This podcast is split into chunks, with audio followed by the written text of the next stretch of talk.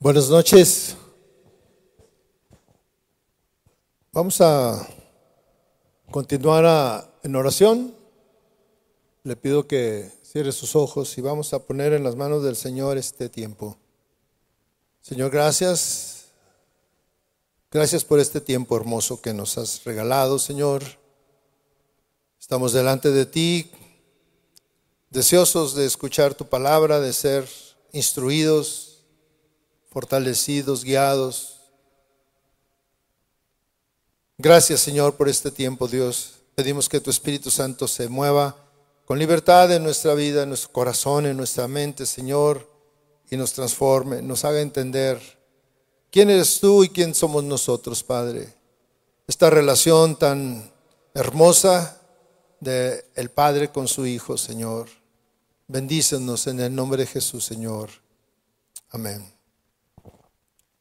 Pues ah, buenas noches por para todos los que están aquí, los que ah, están conectados en el internet.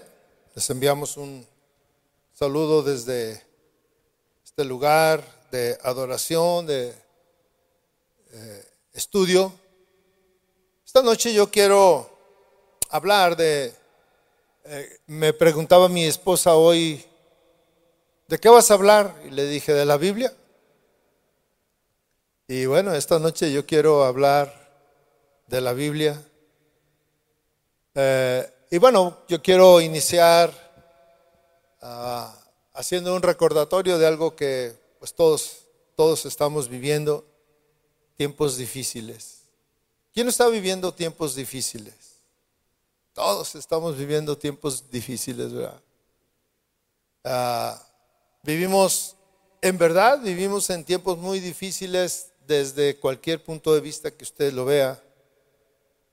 Vivimos en una ciudad donde continuamente eh, la violencia este, está alrededor de donde nosotros estamos y algunas veces nosotros mismos somos objeto de esa violencia y muchas veces nos sentimos desprotegidos, nos sentimos vulnerables.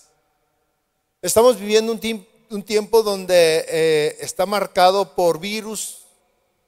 Nunca pensamos que pasaríamos una etapa donde tendríamos que tener cubrebocas, incluso cubrebocas con la persona más cercana que nosotros tenemos, ¿verdad? Este, eh, tener que estar ahí en familia con, con cubrebocas, usando cubrebocas, cuando pues no es lo, común. Eh, un, un tiempo donde los contagios están a la orden del día, sumamente contagiosos, y debemos estar externando, extremando precauciones, eh, ya que hoy en día es muy frecuente encontrar noticias, escuchar noticias de que algunos de nuestros hermanos de la noche a la mañana están en el hospital y algunos este, intubados, luchando por su vida. Ah, hace unos días que teníamos el Congreso de Matrimonios, ah, yo hablé con un hermano que iba a venir de Estados Unidos y me habló y, y- pues muy triste me dijo, pastor, no encuentro boletos, me cancelaron el vuelo y no encuentro boletos, este, está complicado el asunto, eh, los que están están muy caros y yo creo que no voy a ir. Y bueno, estuvimos platicando y, y le dije, bueno, pues por ahí te mandamos un saludo por, este, por el internet. No vino, pero estando aquí, uno de los pastores con los que tiene mucha relación me dijo, ¿qué crees? Nuestro hermano está en el hospital. Lo internaron con una fuerte neumonía y está, lo van a intubar y, y yo dije, no, no es posible, o sea, de unos dos días a, la- a esa fecha, eh, con problemas. Eh, y no solo eso, también este, la economía. ¿Cuántos le están batallando con la economía? Todos, ¿verdad? Alguien que tuviera mucho dinero que nos ayudara aquí, a los que estamos aquí. ¿Quién se quiere apuntar? La economía está frágil. Eh, la economía incluso del país este, es frágil. Nuestra economía Hoy a mediodía este, un hermano me habló, él estaba muy confiado de que eh, iba a comenzar con una serie de trabajos muy productivos, jugosos, y le avisan que le cancelaban el contrato, entonces este, no sabía qué hacer. Y bueno, la, la verdad es que vivimos tiempos, fíjese bien, vivimos tiempos apropiados para vivir angustiados. Hoy todos podemos tener justificaciones para vivir angustiados. Pero este panorama no es nuevo, mis hermanos. No es lo que nosotros vivimos no es nuevo. Cada época, en cada década, en cada generación han pasado y han vivido por problemas muy muy similares, El mundo siempre ha enfrentado problemas, las personas siempre han enfrentado problemas. Nosotros mismos eh, hoy que estamos aquí viviendo, enfrentamos problemas a veces que son inexplicables. Alguien me decía, ¿cómo es posible que eh, mi esposo me haya abandonado eh, si nos amábamos tanto? Este, hace unos días estaba ah, desayunando con unos hermanos y, me decían, tengo mucha tristeza porque este, veo uh, cómo hay divorcios en las iglesias y son pocos los matrimonios que permanecen juntos. Eh, yo le decía, mira, en, la, el mundo global, este, los que permanecemos juntos somos menos que los que se separan, se divorcian, abandonan. ¿sí? La verdad es que vivimos tiempos difíciles, ¿sí? Eh, pero estamos viviendo tiempos de retos al mismo tiempo. Las dificultades nos llevan a, vivir y a enfrentar esos retos. Y, y, debemos de entender quiénes somos. Yo oraba precisamente eso hace un momento. Debemos de tener muy claro quién es Dios y quiénes somos nosotros. No, no desde el punto de vista quién soy, un hombre famoso, un hombre rico, un hombre con capacidades. No, ¿quién soy delante de Dios? ¿Quién soy para Dios? Los retos, las dificultades siempre vienen acompañadas de un reto. Una dificultad representa un reto. Tengo que vencer esto. Tengo que salir adelante. Tengo que vivir de otra manera. Tengo que ver la vida de otra manera. Pero especialmente tengo que voltear a mi Dios. Hay un salmo que a mí me gusta mucho, el Salmo 23, versículo 4. Ahí va a aparecer en, el, en la pantalla, dice, aunque pase por el valle de sombra de muerte, no temeré mal alguno, porque tú estás conmigo. El salmista, cuando escribe esto, seguramente que está pasando por problemas. Y, este, y él, él pone una situación extrema. Eh, una situación extrema en esos días era pasar por el valle de, la muerte, de, sombra de muerte. Este lugar era un lugar este, que estaba ubicado en el desierto y por el cual tenían que pasar este, los, eh, viajeros que iban hacia Jerusalén. Y, era un lugar peligroso, sumamente peligroso. Las inclemencias del tiempo, pero también los salteadores y también los, los animales que ahí había. Entonces quien, pasaba por ahí, bueno, a muchos les daba miedo pasar por ahí. Y, esta frase dice, aunque pase, es decir, a pesar de que tenga que enfrentar el reto más grande que ellos podían tener, aunque pase por ese lugar de muerte, aunque pase por ese lugar difícil, aunque pase por ese lugar donde eh, la muerte está acechando los, los asaltantes, el que te quiten todo, dice, a pesar de eso, no temeré mal alguno. Y su confianza no estaba en él que llevara guardaespaldas o que llevara, eh, o que él fuera fuerte o que él fuera eh, con habilidades para pelear y para luchar. No, su confianza no estaba en él. Su confianza dice, porque tú estás conmigo. Vivir experiencias de este tipo o como las que estamos enfrentando eh, son similares a, vivir en el valle de la sombra de muerte, pasar por ese lugar. Un lugar lleno de peligros, un lugar lleno de retos, un lugar lleno de circunstancias difíciles. Pasar por ese lugar producía temor, producía incertidumbre, producía pues desasosiego cuando le, te dicen que vas a pasar o que, o que vas a ir a ese lugar y tú dices, ¿y tengo que pasar por ahí? Hoy en nuestros días es un reto, es un miedo viajar de noche. Hace unos días escuchaba unos comentarios de unos hermanos que venían de Estados Unidos y tenían que pasar por una zona muy peligrosa y, y se les hizo de noche y dice un hermano que él venía acelerándole a su carro a 180, 200 kilómetros porque quería pasar rápido por ahí, porque tenía temor de que salieran los asaltantes y los despojaran de sus carros, de sus pertenencias.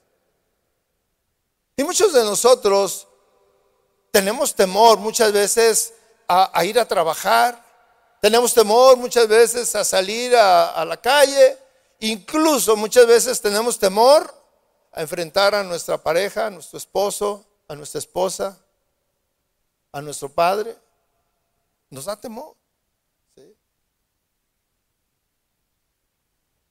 El salmista decía, aunque tenga que pasar por, esa, por ese lugar, eh, repito esta expresión, eh, eh, es, es un, un, reto, es, es el tope de lo que alguien se va a tener que vivir eh, eh, o que va a tener forzado a tener que vivir en situaciones difíciles. Y llegamos a un punto donde a veces en oración le decimos al Señor, Señor, ya no puedo más. Esto es superior a lo que yo puedo soportar. Tomemos nota de algo importante. ¿Cuál es la razón por la cual el salmista está confiado? No es la esperanza de sus circunstancias. Sus, circunstancias no cambian. Es decir, si tiene que pasar por el valle de sombra de muerte, pues su circunstancia no cambia aunque ore. Su circunstancia va a ser que tengo que pasar por ahí. Las dificultades tampoco van a cambiar. La idea de tener una vida sin complicaciones, sin dificultades, no existe. No existe ese tipo de vida. A mí me engañaron cuando me hablaron de, la palabra de Dios. ¿A usted no lo engañaron? A mí sí me engañaron. Fíjese, cuando yo me convertí, que me hablaron por primera vez del Evangelio, me dijeron, mira, vamos a ese lugar y oran por ti y se acaban tus problemas. No, yo tenía tantos problemas que dije, va, vamos. Y luego aparte me dijeron, y todo lo que pidas en su nombre, se te concederá. No, pues usted cree todavía más. Yo iba en el camino, iba haciendo mi lista. ¿Qué voy a pedir? Porque me dijeron, todo lo que pidas en su nombre, se te concederá. Me engañaron. ¿A usted no lo engañaron? ¿Alguna vez usted no se siente así como que, ¿por qué no recibo lo que pido? ¿Por qué tengo que estar viviendo de esta manera? ¿Por qué no se acaban las dificultades? ¿Por qué no hay esa sanidad? ¿Por qué? Pero tener que vivir esas experiencias son parte de la vida. El asunto es cómo vivimos esas experiencias. Con temor, con angustia, desesperados, desanimados. Si usted se ha detenido alguna vez a meditar y a buscar cuántas veces en la palabra de Dios el Señor dice, yo estoy contigo. Yo le puse a esta enseñanza, cuando el Señor está contigo. La Biblia está llena de esta frase, a diferentes hombres. en diferentes edades, en diferentes tiempos, con tareas difíciles, el Señor le dice a esa persona, yo estoy contigo. En los pasajes bíblicos encontramos esta, frase y parece muy común. Para nosotros algunas veces también parece común algo ah, como ya parte de nuestro lenguaje, sin darle el sentido, sin entender el sentido de lo que verdaderamente representa, o es, o debería de ser. En los pasajes bíblicos de la vida de muchos hombres, hombres importantes, hombres que hicieron cosas importantes, trabajos, que enfrentaron circunstancias difíciles, retos difíciles, el Señor eh, aparece diciéndoles esta frase que para ellos parece algo muy común. Cada uno en algún momento enfrenta situaciones difíciles encontramos situaciones difíciles antes de que aparezca esta frase. Cada uno está viviendo una situación que les producía temor, angustia, ¿sí? Le voy a mostrar algunos de los eh, personajes que nosotros conocemos y que son parte de nuestra cultura bíblica. Jacob. ¿Cuántos saben quién era Jacob? Jacob era un hombre eh, que eh, fue importante y, y ahí está, fue alguien muy importante en el desarrollo del pueblo judío. Sin embargo, Jacob tenía miedo de volver a su casa. ¿Cuántos algunas veces tienen miedo de volver a su casa? ¿O cuántos tienen miedo de dormir? ¿Sabe qué? Llegó un tiempo en mi vida, antes de conocer al Señor, que me daba miedo cuando se hacía de noche. Me daba miedo. Me daba miedo llegar a mi cuarto, dormía yo solo en un cuarto y me daba miedo meterme ahí a mi cuarto y cerrar los ojos, apagar la luz. Sentía mucho miedo. Y, y Jacob tenía miedo de volver a su casa porque su hermano había jurado que lo iba a matar. El Señor lo visitó en Génesis 31, 1. Vamos a leer un poquito de esta historia, parte de la historia de, eh, conflictiva de la vida de Jacob. Dice, pero Jacob oyó las palabras de los hijos de Labán que decían, Jacob se ha apoderado de todo lo que era de nuestro padre. Y de lo que era de nuestro padre ha hecho toda esta riqueza. También Jacob observó la actitud de Labán Labán era su suegro, que ya no era amigable para él como antes. Ya sabe, eh, cuando se va a casar uno, pues los suegros lo traen a uno aquí, ¿verdad? Porque dicen, me va a echar la mano con la hija. Una boca menos en casa, gloria a Dios, ¿verdad? Y le prometen mil cosas. Y mire, aquí Labán tenía una mala actitud con Jacob. Ya no era amigable para él como era antes. Entonces, se le juntan dos problemas. Uno, el temor de regresar a su casa y otro, la situación que estaba viviendo ahí con Labán y con sus cuñados, su suegro y sus cuñados que no lo veían bien. Este, mira, se ha aprovechado y se ha hecho rico con el esfuerzo de nuestro padre y todas esas cosas. Entonces, el Señor le dijo a Jacob, vuelve a la tierra de tus padres y a tus familiares, y yo estaré contigo. Esta frase, esta orden, le cambia la vida a Jacob. Pero el Señor viene y habla con él. Y le dice, vuelve a la tierra de tus padres de tus familiares, y yo estaré contigo.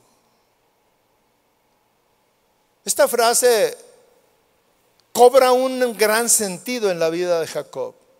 La presencia de Dios en su vida, en medio de sus circunstancias.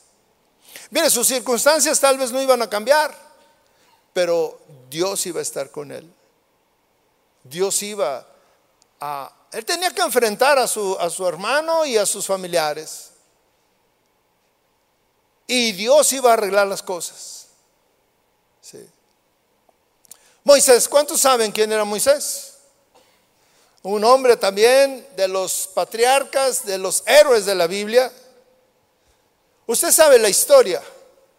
Moisés en su desesperación mata a un, a un este, judío, egipcio, perdón,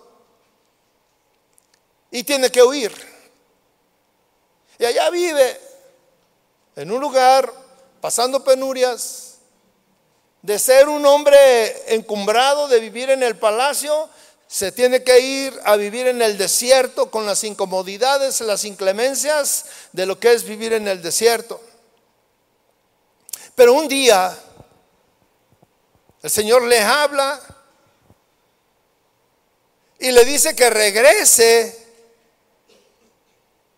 a Egipto y, obviamente que el regresar y, saber que tiene que enfrentar al, al faraón, seguramente el que tuvo miedo y dijo, me va a matar este hombre, porque lo habían estado buscando.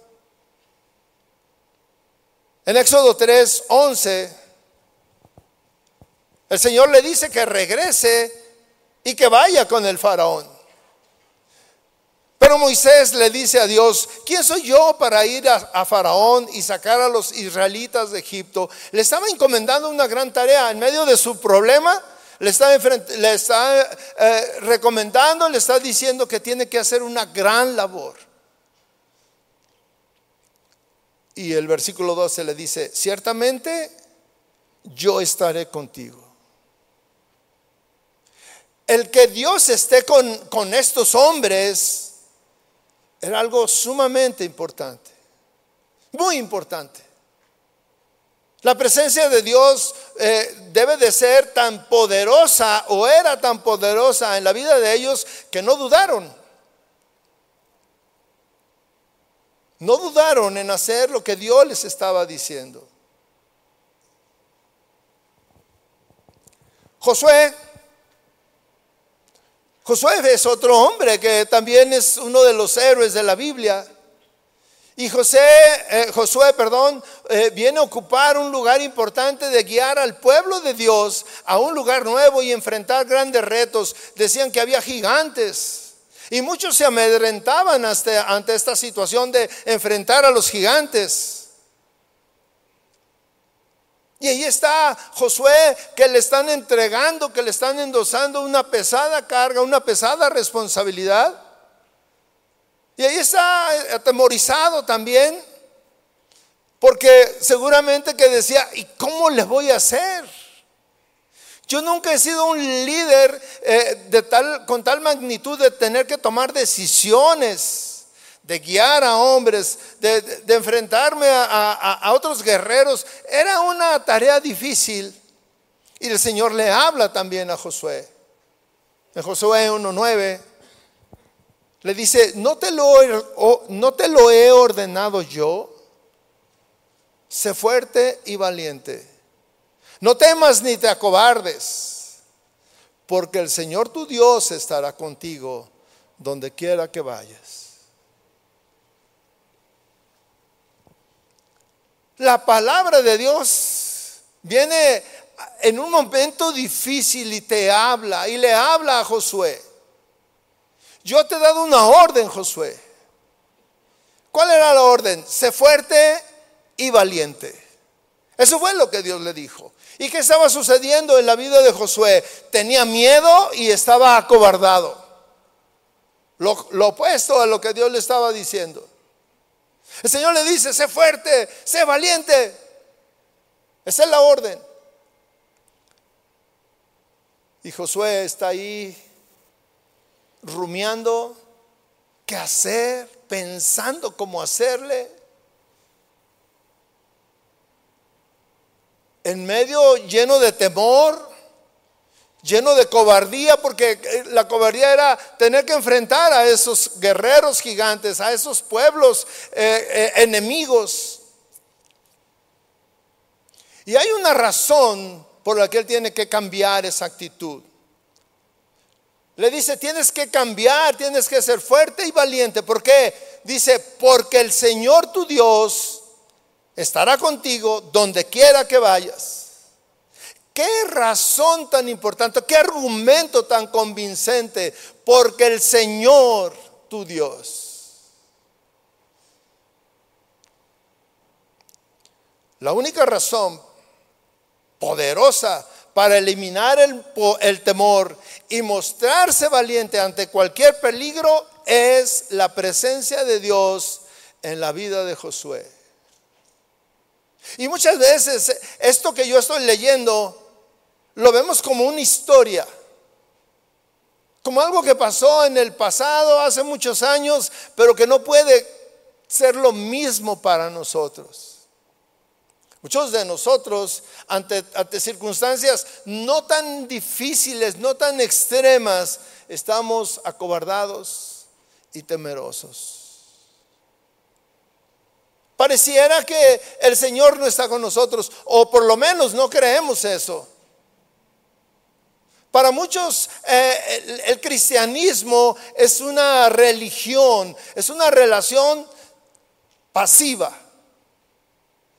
Pero el Señor quiere que esta relación que tú tienes, esta creencia que tú tienes, sea una relación activa, viva. Hay otro hombre, Gedeón. ¿Cuántos saben, han escuchado acerca de Gedeón? Hay una, en, en los hoteles, hay un ministerio que se llaman los Gedeones. Y hay un ministerio este que va a los hoteles y ponen Biblias en cada habitación. Y dicen, son los Gedeones. Gedeón era un hombre que el Señor llamó para liberar a su pueblo de los medianitas. Los medianitas eran eran un pueblo. Y Gedeón se sintió poca cosa. Señor, ¿quién soy yo? Yo no puedo ir a hacer esa tarea. Yo soy humilde. Yo no soy letrado. Yo no sé hablar en público. Yo no puedo ir ante hombres importantes a enfrentarme y hablar con ellos. Se sintió que él era poca cosa para hacer la tarea que el Señor le, le estaba diciendo que hiciera. En jueces 6, versículo 16, el Señor no estaba de acuerdo con él. No estaba de acuerdo con lo que él pensaba. El Señor veía a Gedeón de una manera diferente.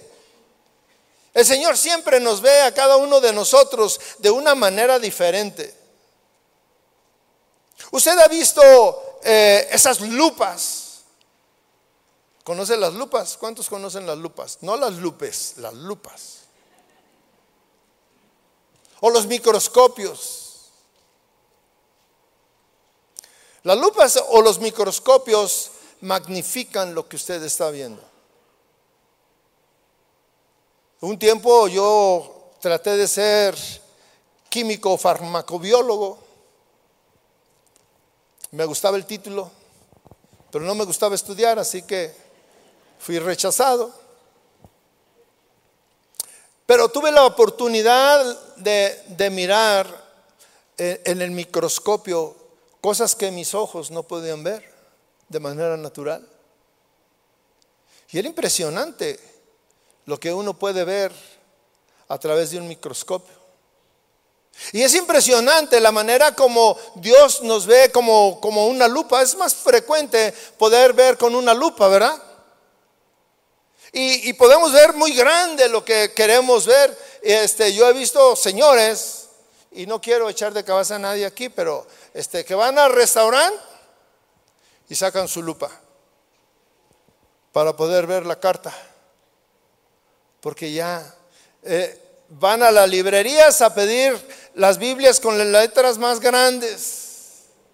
hasta con letra gigante, porque no vemos bien. Pero mire, el Señor pareciera, es el ejemplo, que, que nos ve a nosotros como con una lupa. Y lo que nosotros consideramos que es pequeño, muy pequeño o insignificante, el Señor lo ve grande. Y el Señor le habla a, Josué, a, Gedeón y le dice, pero el Señor le dijo, no estoy de acuerdo con lo que tú crees. Y le dice, ciertamente yo estaré contigo.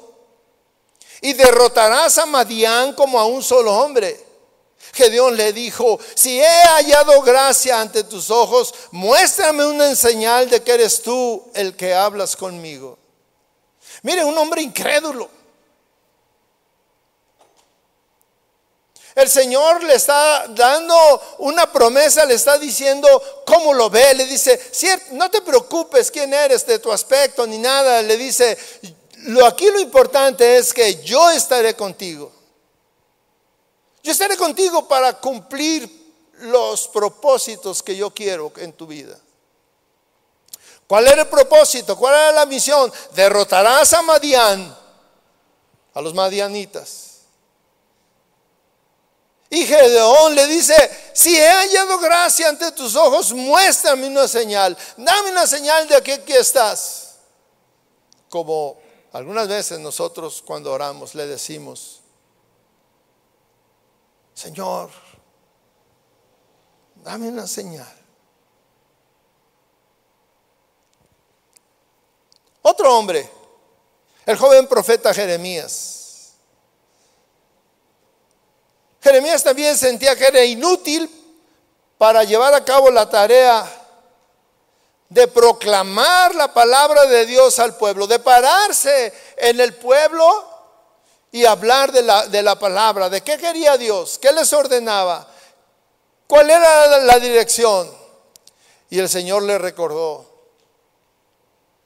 Jeremías 1.19, pelearán contra ti, pero no te vencerán. seguramente que eh, Jeremías sí era un hombre delgado, no era un hombre hábil en la guerra, y iba a ir a la pelea, pero el Señor le dice, vas a vencer porque yo estoy contigo.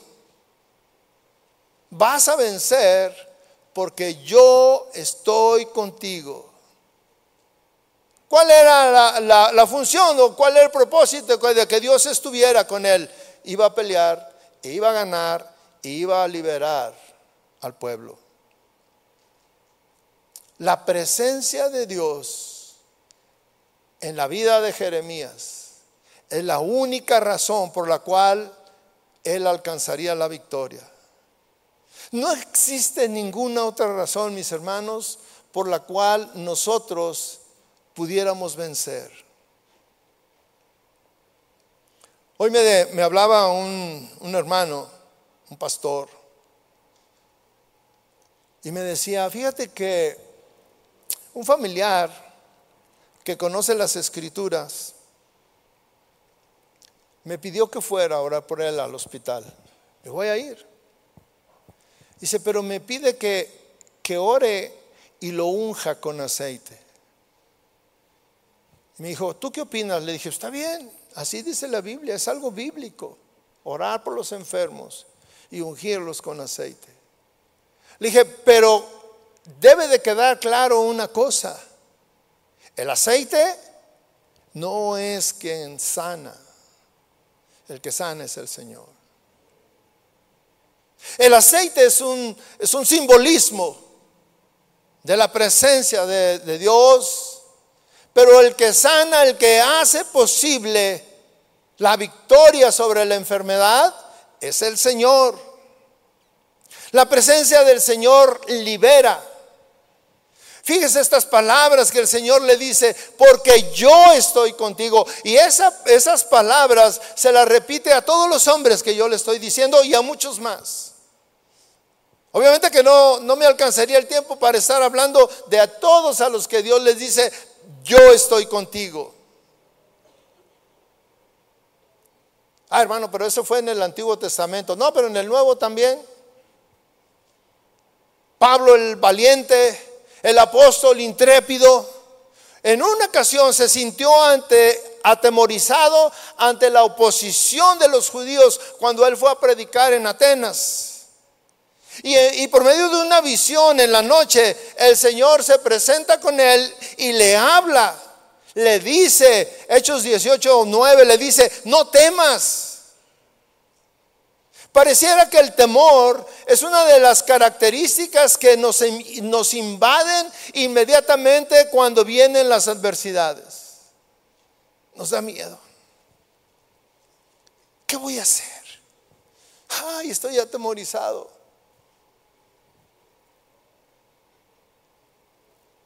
El Señor le dice a Pablo, no temas, sino habla y no calles porque yo estoy contigo. Podemos mirar las mismas palabras en diferentes hombres, en diferentes épocas, en diferentes circunstancias. La, la frase del Señor es, no temas porque yo estoy contigo. La presencia de Dios estaba en la vida de cada uno de ellos. Esa misma presencia, mis hermanos, fue hecha para nosotros, para los que creen en el Señor. Miren cómo dice Mateo 28, 20. El Señor se está despidiendo de sus discípulos. Y les está, diciendo, ah, ah, vayan y enseñen a todo el mundo, a todos los que crean. Dice, enseñándoles a guardar todo lo que les he mandado. Enséñenles prediquen, muéstrenles y recuerden. Esto es importante, recuerden, y este es un recordatorio para nosotros aquí en esta noche. Yo estoy con ustedes todos los días hasta el fin del mundo.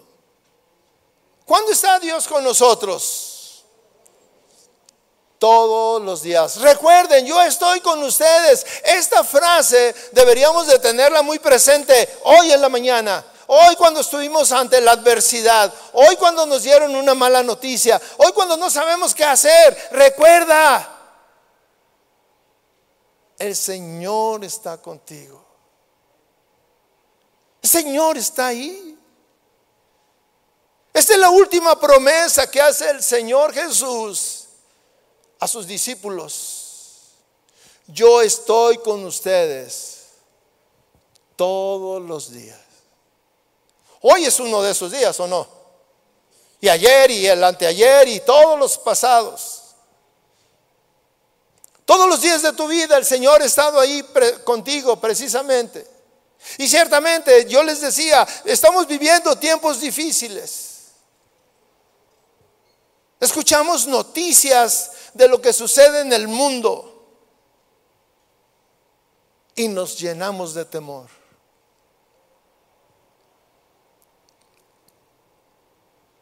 Muchos de nosotros, tú mismo, hoy, estás viviendo alguna tragedia y no sabes por qué, pero lo estás viviendo y te duele. Algunos enfermedad, escasez, falta de trabajo, los problemas familiares que no fallan, no, no faltan todos los días. Y todavía tenemos, vivimos en un clima de creciente violencia, donde nos sentimos desprotegidos, vulnerables. Y ciertamente que tenemos buenos argumentos para vivir una vida angustiados. Pero hoy es un buen día para recordar la frase del salmista, aunque ande, aunque tenga que pasar por el valle de sombra de la muerte, tú estás conmigo. Aunque tú tengas que pasar por circunstancias difíciles, aunque hoy mismo tú estés viviendo esas circunstancias, aunque tú estés viviendo, hay una frase importante, tú estás conmigo, tú estás conmigo. Cuando estamos en medio de la crisis, la dependencia de Dios aumenta. Cuando estamos en tiempos de dificultad, es un buen tiempo para orar. Cuando estamos ante la adversidad, la enfermedad, queremos que todos los días haya oración. Queremos que todos los días haya un servicio para acudir. ¿Por qué? Porque estamos necesitados.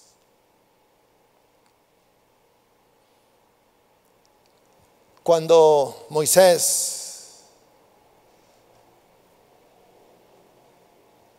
está en una situación difícil, tomar decisiones, en Éxodo 33, 15 le dice, si tu presencia no ha de acompañarnos, no nos saques de aquí, porque iban a enfrentar situaciones difíciles. Al salir de la esclavitud, al salir del confort, aunque ese confort no les caía bien, no estaban a gusto, pero dicen, si tú no vas con nosotros, no nos saques de aquí.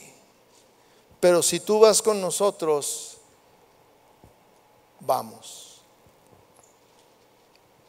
Hoy es un buen día para recordar la última promesa que es para nosotros esa promesa. Recuerden, yo estoy con ustedes todos los días hasta el fin del mundo. Quiero terminar recordando lo que le sucedió al profeta Isaías. Isaías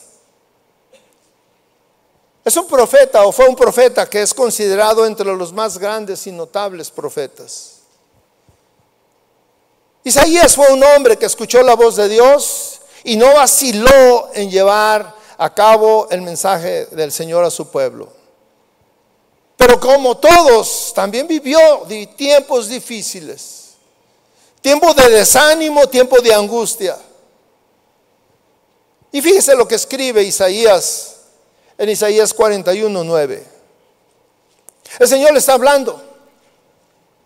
El Señor se está dirigiendo a Isaías y le dice, tú a quien tomé de los confines de la tierra y desde sus lugares más remotos te llamé y te dije, mi siervo eres tú. Mira, el Señor está hablando con, con, Isaías y le está diciendo de dónde lo sacó, de dónde lo trajo. Y le dice, mi siervo eres tú. Yo te he escogido.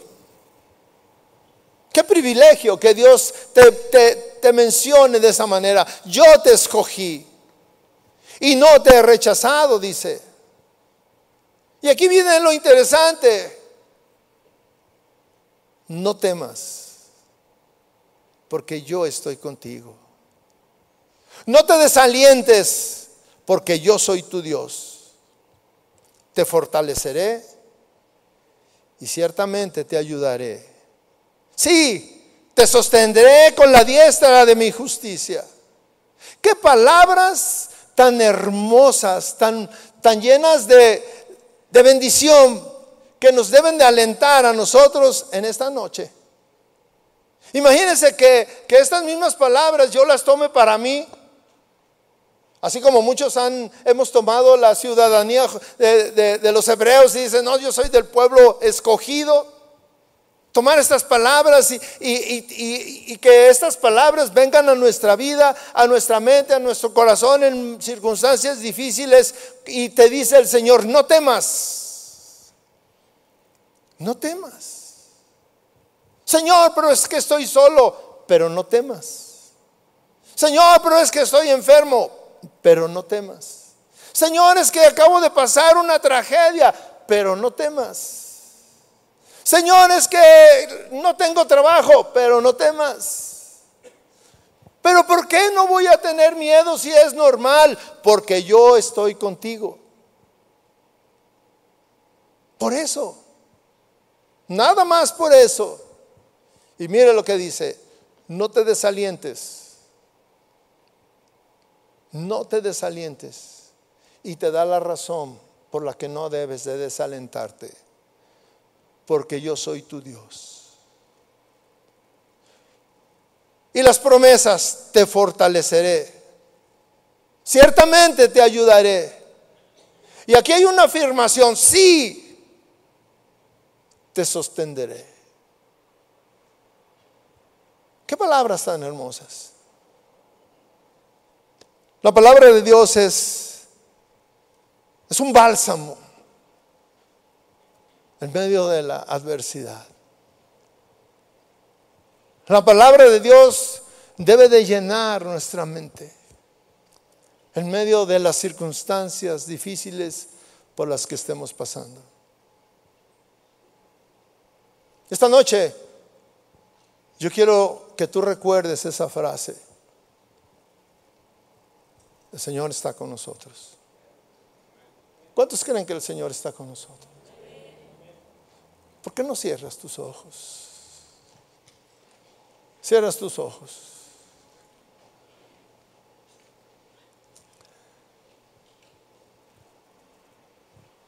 No temas. Es una orden.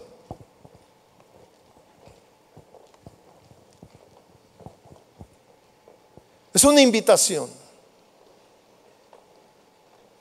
No temas. ¿Por qué? ¿Por qué no tengo que tener temor? ¿Por qué? ¿Cómo se me va a quitar así de sencillo? Sí, la razón es muy sencilla. Porque yo estoy contigo. La presencia de Dios en tu vida es más poderosa que cualquier cosa. La presencia de Dios en tu vida lo llena todo. La presencia de Dios en tu vida cambia las circunstancias. Ah, eso quiere decir que se van a acabar mis problemas y que se me va a acabar la enfermedad y que voy a estar de otro. No. Pero la presencia de Dios en tu vida te dará la fortaleza para enfrentar ese reto, esa circunstancia que estás viviendo. Yo sé que en esta noche alguien vino muy necesitado. Cuando yo estaba preparando esta enseñanza, el Señor me dijo, quiero que le hables a esa persona que pase ahí al frente. Señor te dice, no temas, yo estoy contigo. Y está contigo y está conmigo y está con cada uno de los que estamos aquí. No temas. Ni te dé vergüenza pasar, porque todos estamos necesitados. Tú que viniste en esta noche necesitado de un milagro, necesitado de esa fortaleza. Ven aquí, vamos a orar por ti. Vamos a orar por ti.